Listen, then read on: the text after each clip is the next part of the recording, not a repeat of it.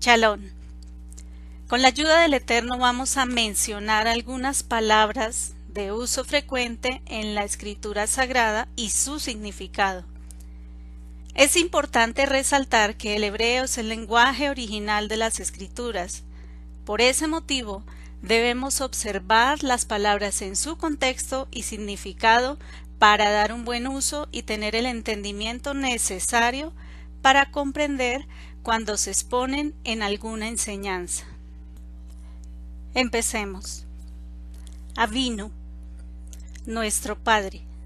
Normalmente se le aplica a nuestros patriarcas. Por ejemplo, Abraham Avinu.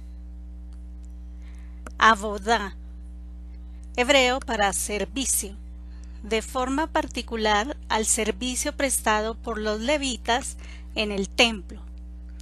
Es una de las palabras hebreas para el concepto latino de adoración.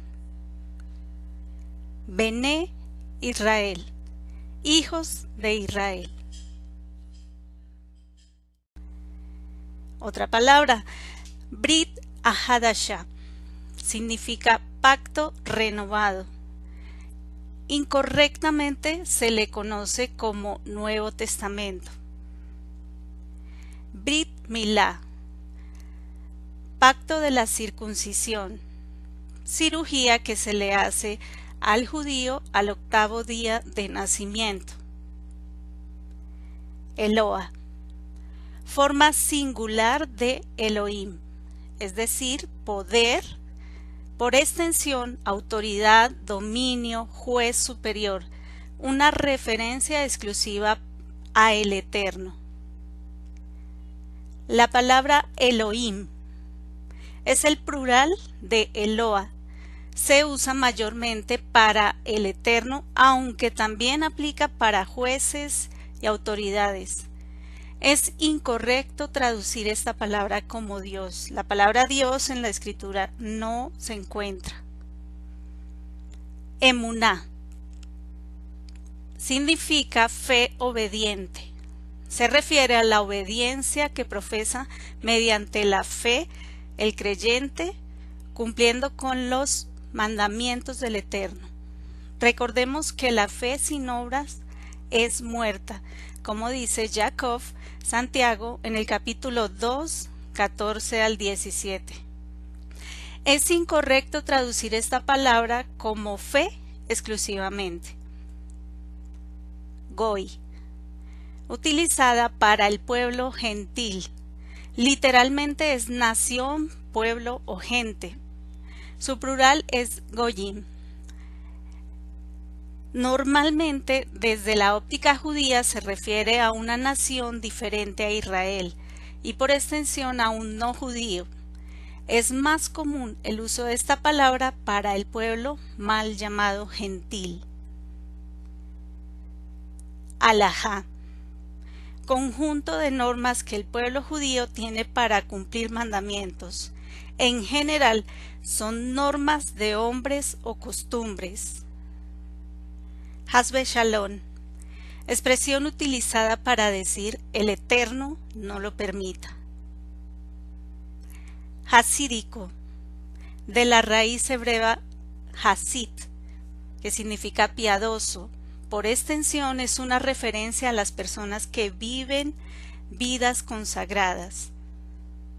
Kavaná, significa intención, motivación correcta. Que la, congregación o asamblea. Kosher o kasher es lo que es permitido y correcto, especialmente en el tema de los alimentos, significa apto o adecuado, todo aquello que indica la escritura que es permitido comer como lo podemos leer en el libro de Baikra, Levítico en el capítulo 11. Lashon Ara, lengua maligna, uno de los pecados más abominables que conduce al chisme y la difamación. Lashon Atov, lengua buena. Malach, en plural Malachim, que se define como un mensajero o un enviado por el Eterno para un propósito definido en un momento determinado. El término malaj no solamente aplica a estos seres especiales, sino que ocasionalmente es utilizado para las personas en su papel de mensajeros o enviados. Mashiach se define como ungido, especialmente usado para hablar de Yeshua, aunque esta caracterización se le puede dar a otros personajes en la escritura en su papel de ungidos. Pero cuando se hace referencia a el Mashiach, se refiere directamente a Yeshua, quien es la persona que el Eterno escogió para la redención. Midrash. Escritos de los sabios del pueblo judío cuyo propósito es enseñar realidades espirituales por medio de símbolos y parábolas. Mikra Kodesh El Eterno establece sus fiestas como santas convocaciones. Mikra Kodesh. El vocablo hebreo Mikra significa convocación, pero en especial ensayo lo que nos lleva a concluir que el significado más profundo de las fiestas es el de eventos que nos permiten ensayar lo que hemos de vivir cuando lleguemos a las moradas eternas. Por lo tanto, la expresión Mikra Kodesh también podría ser traducida correctamente como ensayos de santidad. Misbah. Plural misbot, que significa mandamiento. Las misbot, o sea, los mandamientos nos sirven para acercarnos al Eterno y ser personas capacitadas para toda buena obra. Ahora miremos los niveles del alma. El ser humano está formado por cuerpo y alma. El alma es inmaterial y tiene tres niveles, un nivel llamado Nefesh, que determina las necesidades básicas como dormir o comer. Otro nivel denominado Ruach, donde reposan las emociones como la alegría, el dolor, el temor, etc. Se puede decir que los animales poseen estos dos niveles porque tienen necesidades básicas y manifiestan sus emociones, no obstante, el hombre se diferencia de los animales en que posee otro nivel llamado Neshama, que le permite conectarse con su creador y es el lugar donde se encuentra la razón y el conocimiento. Vamos a conocer los niveles de interpretación. Nuestros sabios nos dicen que la escritura sagrada se puede interpretar de cuatro maneras generales. Vienen del acrónimo PARDES y son cuatro niveles, que son el Peshat, el Remes, el Drash y el Sod. El primero, que es el Peshat, es la interpretación simple, es el que expresa el sentido original de los escritos. Por ejemplo, cuando el versículo de Breshit Génesis en el capítulo 1.1 dice que en principio creó Elohim los cielos y la tierra, quiere decir exactamente lo que dice. El nivel remes significa sugerencia. Es el conjunto de alusiones contenidas en la escritura. Por ejemplo, Baikra Levítico en el capítulo 24, 20 y Matillahu, Mateo en el capítulo 5, 38 dice, ojo por ojo, diente por diente. Aquí, por ejemplo, no se está diciendo pierna por pierna, dedo por dedo, sino que la escritura dentro de este contexto se refiere en este caso a la recompensa que recibirá medida por medida en este caso. Entonces, esa es una sugerencia. Drash significa investigación. Explica el significado más profundo de los textos. Aquí es donde están las alegorías, las parábolas, las figuras, y fue uno de los lenguajes que utilizó Yeshua, que son Midrashim.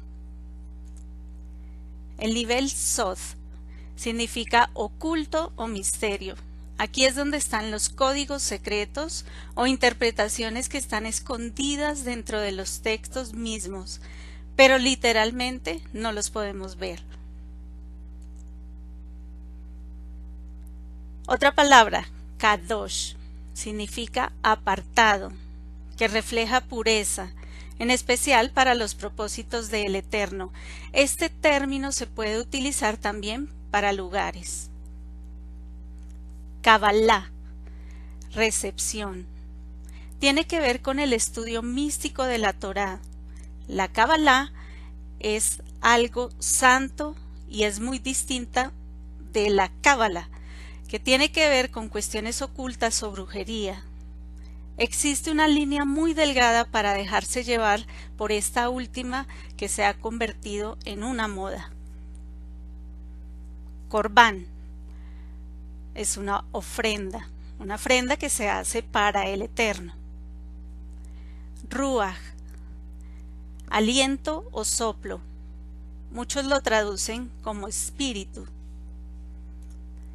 Ruat HaKodesh significa espíritu de santidad. Es una parte ínfima del aliento del Eterno que reposa sobre todo creyente como inspiración divina. Satán significa adversario u oponente. Es equivocado llamar a alguien con un nombre propio que represente la personificación del mal, como un ángel caído o Satanás. Por eso, este, la definición de Satán significa adversario o oponente. Lo que sí existe en el hombre es la mala inclinación que actúa y ejecuta actos pecaminosos. El Satán tiene muchas connotaciones. En este caso, lo podemos observar en el camino cuando se opuso a Bilán para maldecir a Israel, como se lee en el texto de Bet números en el capítulo 22, 32. Shabbat significa cese. Es el séptimo día de la semana especialmente santificado y bendecido por el Eterno, en conmemoración de los seis días de la creación. Es bueno decir que existen más días declarados como Shabbat, sin que caigan en el séptimo día. Por ejemplo, el día de Pesach. Es incorrecto traducir la palabra Shabbat como reposo. Shalom significa paz.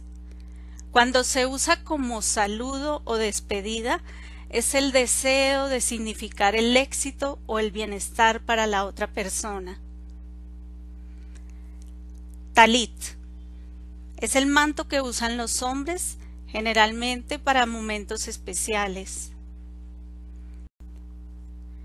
Talmidim, plural, hebreo para la palabra talmid, traducido como discípulo o estudiante.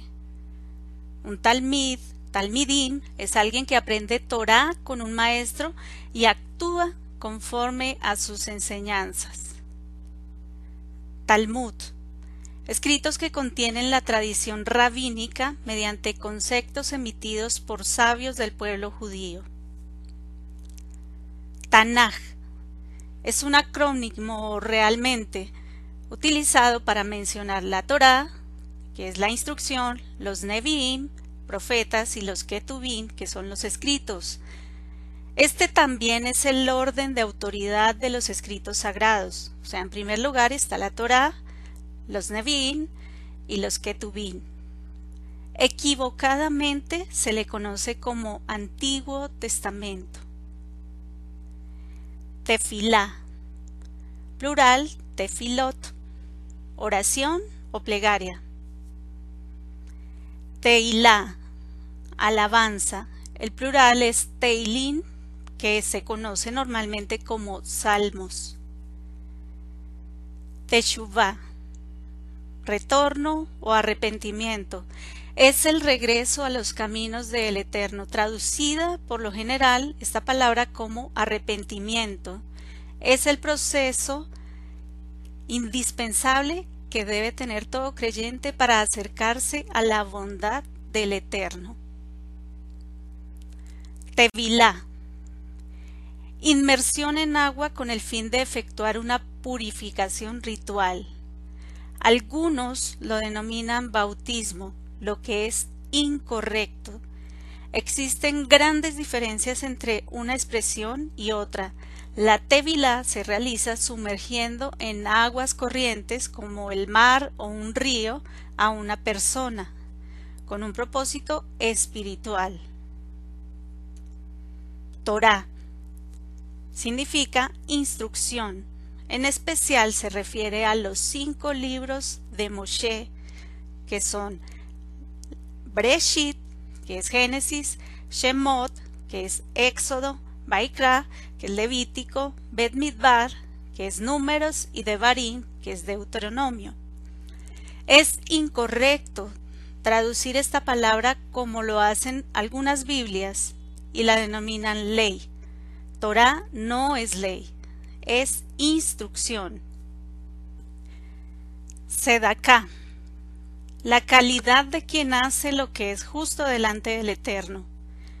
Traducir esta palabra como caridad no alcanza a abordar el significado correcto, en razón a que esta palabra viene de sedek, que significa justicia. Yehudí, judío. Plural, Yehudín, judíos. Técnicamente son los descendientes de la tribu de Yehudá, por ser ellos quienes no se asimilaron y permanecieron en Israel. Si observamos la definición en el contexto espiritual, es quien alaba a el Eterno, porque cuando nació Yehudá, hijo de Lea, ella expresó, Ahora alabaré al Eterno.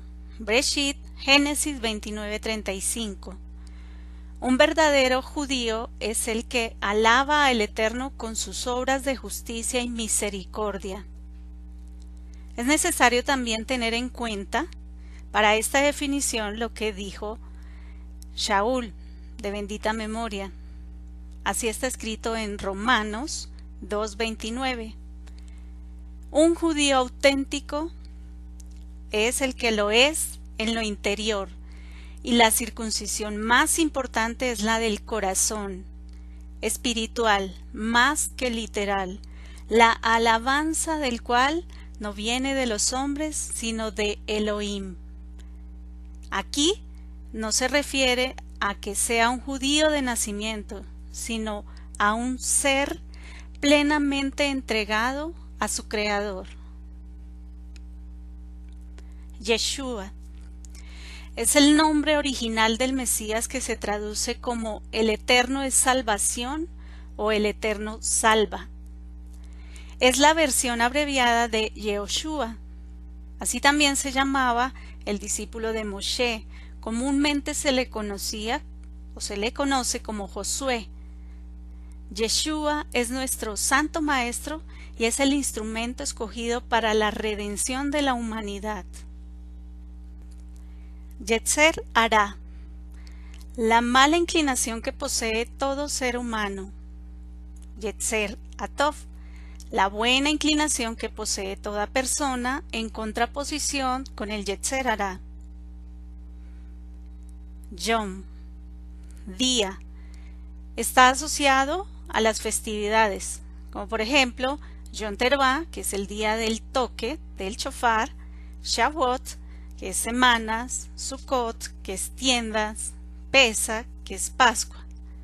Cuando decimos Yom Tov, significa buen día, que se aplica especialmente a los días que corresponden a las Moed o Moedín, fiesta o fiestas, fiestas del Eterno.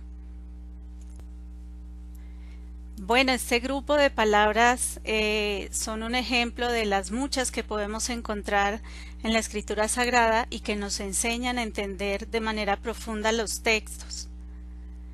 Voy a mencionar algunas palabras que tergiversan la escritura sagrada y no provienen de las raíces hebreas de la fe. Por ejemplo, obras de la ley son obras derivadas de la interpretación legalista de la Torá. Esto no se refiere a la Torá, sino a interpretaciones de hombres de las que se habla en la carta a los romanos y la carta a los gálatas. Dispensación. Es una doctrina equivocada que divide la obra y los propósitos del Eterno hacia la humanidad en diferentes periodos de tiempo, como por ejemplo la dispensación de la ley o de la gracia, que es algo totalmente equivocado porque el Eterno no cambia nunca, Él es inmutable. Así lo dijo el profeta Malají, Malaquías en el capítulo 3, 6. Por ejemplo, la palabra Espíritu Santo es una figura que no existe en la escritura y que ha sido enseñada por los cristianos, lo que es erróneo a la luz de los escritos sagrados. Lo que sí existe y que ya conocimos en este video es el espíritu de santidad, que es una parte ínfima del Creador que poseemos todos los creyentes, que nos ayuda a cumplir las misbot, los mandamientos. Arrebatamiento. No existe tal doctrina, y es una expresión equivocada en razón a que el Eterno no necesita tomar nada por la fuerza. Él es el Todopoderoso, Él todo lo puede hacer.